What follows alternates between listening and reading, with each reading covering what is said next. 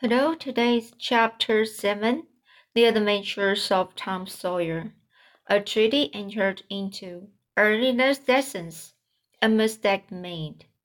The harder Tom tried to fasten his mind on his book, the more his ideas wandered. So at last, with a sigh and a yawn, he gave it up. It seemed to him that the room recess would never come. The air, the air was utterly dead. There was not a breath stirring. It was the sleepiest of sleepy days. The drowsy murmur of the five and the twenty study scholars soothed the soul like the spell that is in the murmur of bees. Away off in the flaming sunshine, Cardiff Hill lifted his soft green sides through a shimmering veil of heat, tinted with the purple of distance. A few birds floated on lazy wing high in the air. No other living thing was visible but some cows. And they were asleep. Tom's heart ached to be free or else to have something in interested interest to do to pass the dreary time. His hand wandered into his pocket and his face lit up with the glow of gratitude that was prayer, though he did not know it.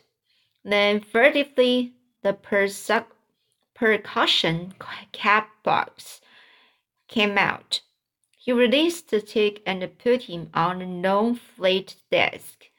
The creature probably glowed with the gratitude that amounted to prayer too, at this moment, but it was premature. For when he started thankfully to travel off, Tom turned him aside with the pin and made him take a new direction. Tom's bosom friend sat next him, suffering just as Tom had been. And now he was deeply and gravely interested in this entertainment in an instant. This bosom friend was Joe Harper. The two boys were sworn friends and weak, and embattled enemies on such days. Joe took a pin out of his lapel and began to assist, assist in exercising the prisoner. The sports grew in interest momently. Soon Tom said that they were interfering with each other, and neither getting the fullest benefit of the tick. So he put Joe's slate on the desk and drew a line down the middle of it from top to bottom. Now, said he, as long as he is on your side, you can stir him up, and I will let him alone. But if you let him get away and get on my side, you are to leave him alone as long as I can keep him from crossing over. All right, so ahead, starting up. The tick escaped from Tom presently and crossed the equator. Joe harassed him a while and then he got away and crossed back again. This change of base occurred often. While one boy was worrying the tick with absorbing interest, the other would look on with interest strong. The two had bowed together over the slate, and the two souls that to own things else. At last the luck seemed to settle with Joe. The tick tried this, that, and the others course and got so as excited as and so anxious as the boys themselves. But time and again, just as he would have victory in his very grasp, so to speak, and Tom's fingers would be twitching to begin. Joe's pin would deftly head him off and keep possession, and thus the Tom could stand it no longer. The temp temptation was too strong, so he reached out and lent a hand with his pin. Joe was angry in a moment. Said he, Tom, you let him alone.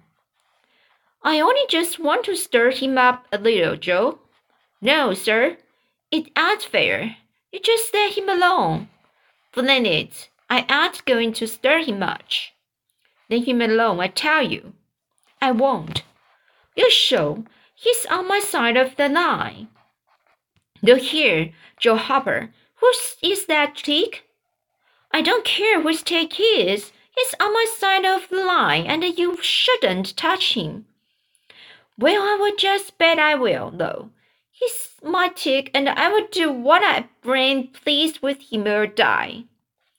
A tremendous weight came down on Tom's shoulders, and his duplicate on and for a space of two minutes the dust continued to fly from the two jackets, and the whole school to join it, enjoy it.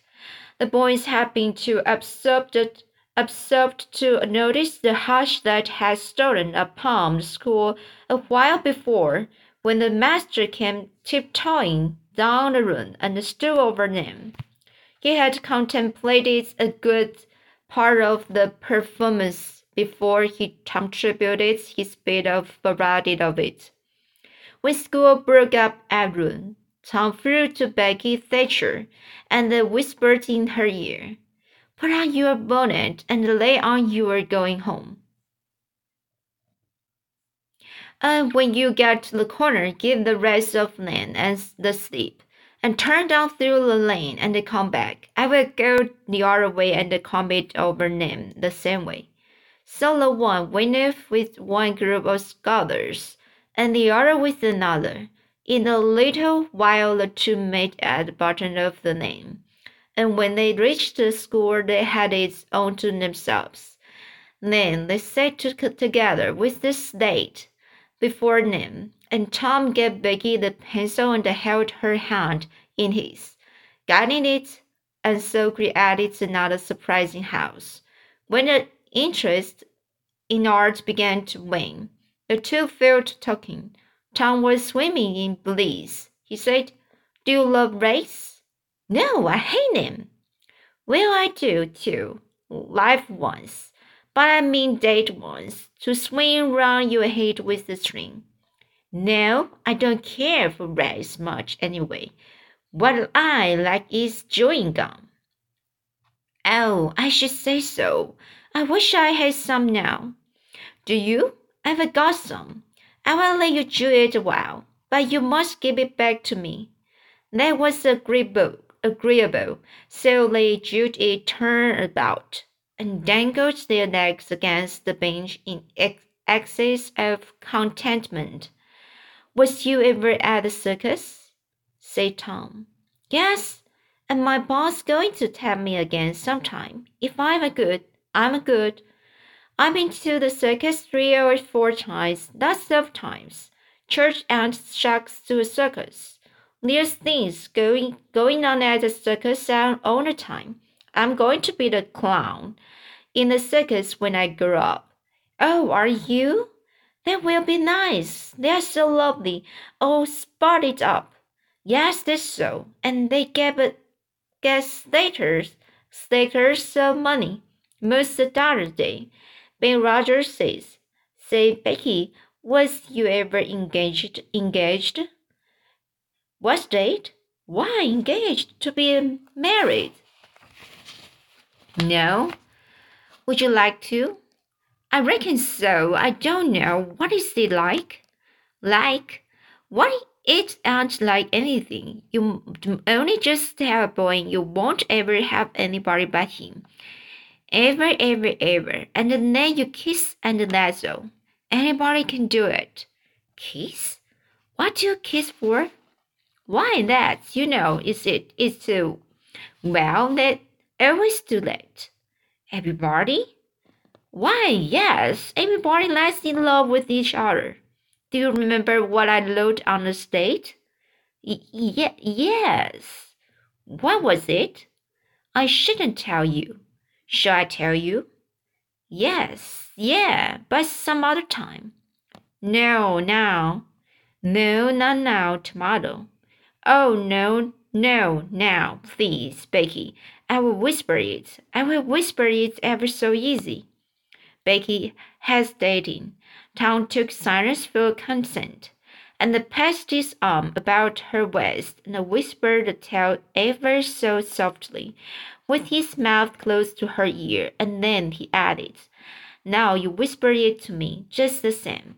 She resisted, resisted for a while, and then said, You turn your face away so you can see, and then I will. But you mustn't ever tell anybody, would you, Tom? Now you won't, would you?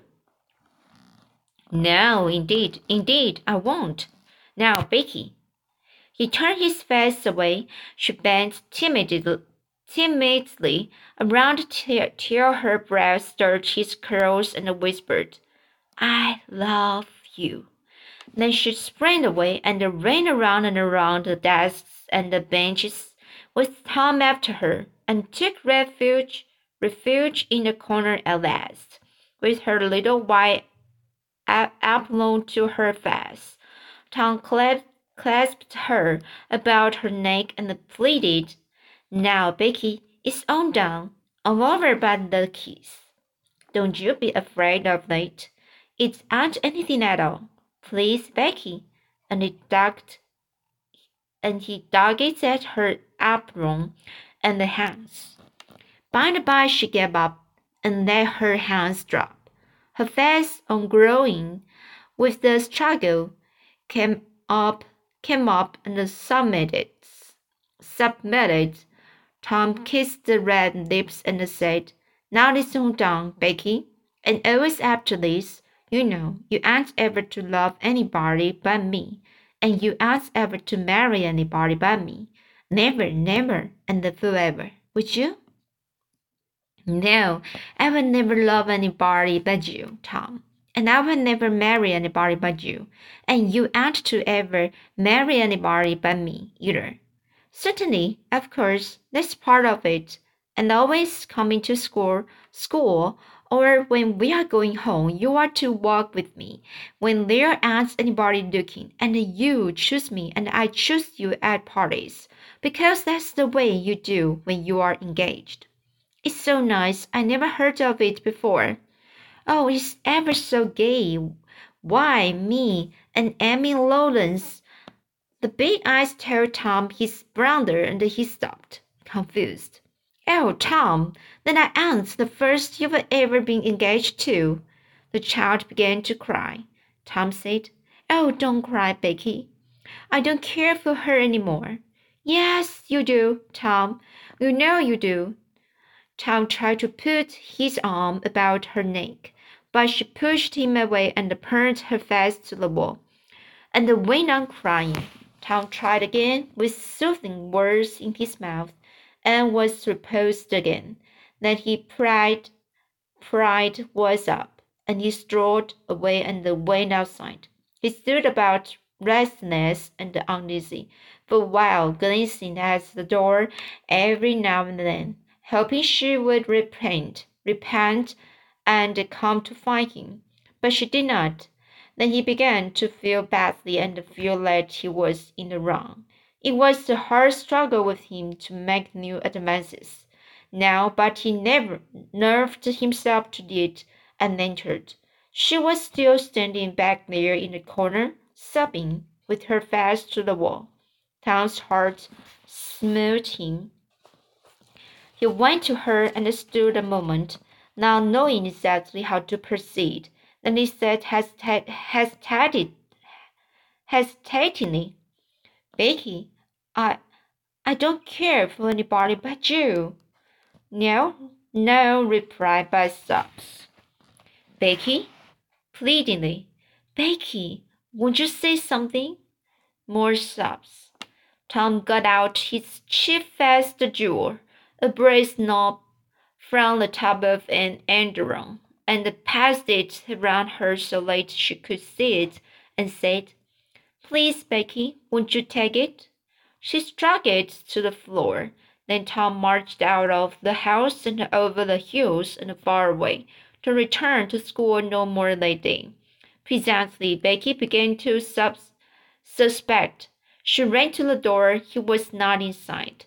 She flew around to the play yard. He was not there. Then she called, Tom, come back, Tom. She listened intently, but there was no answer.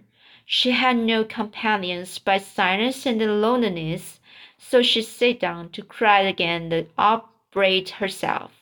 And by this time she scholars, the scholars began to gather again, and she had to hide her griefs and still her broken heart and take up the cross of the long, dreary, dreary, aching afternoon, with none among the strangers about, about her to exchange sorrows with. So that's this chapter 7, and I will continue to read chapter 8 next time.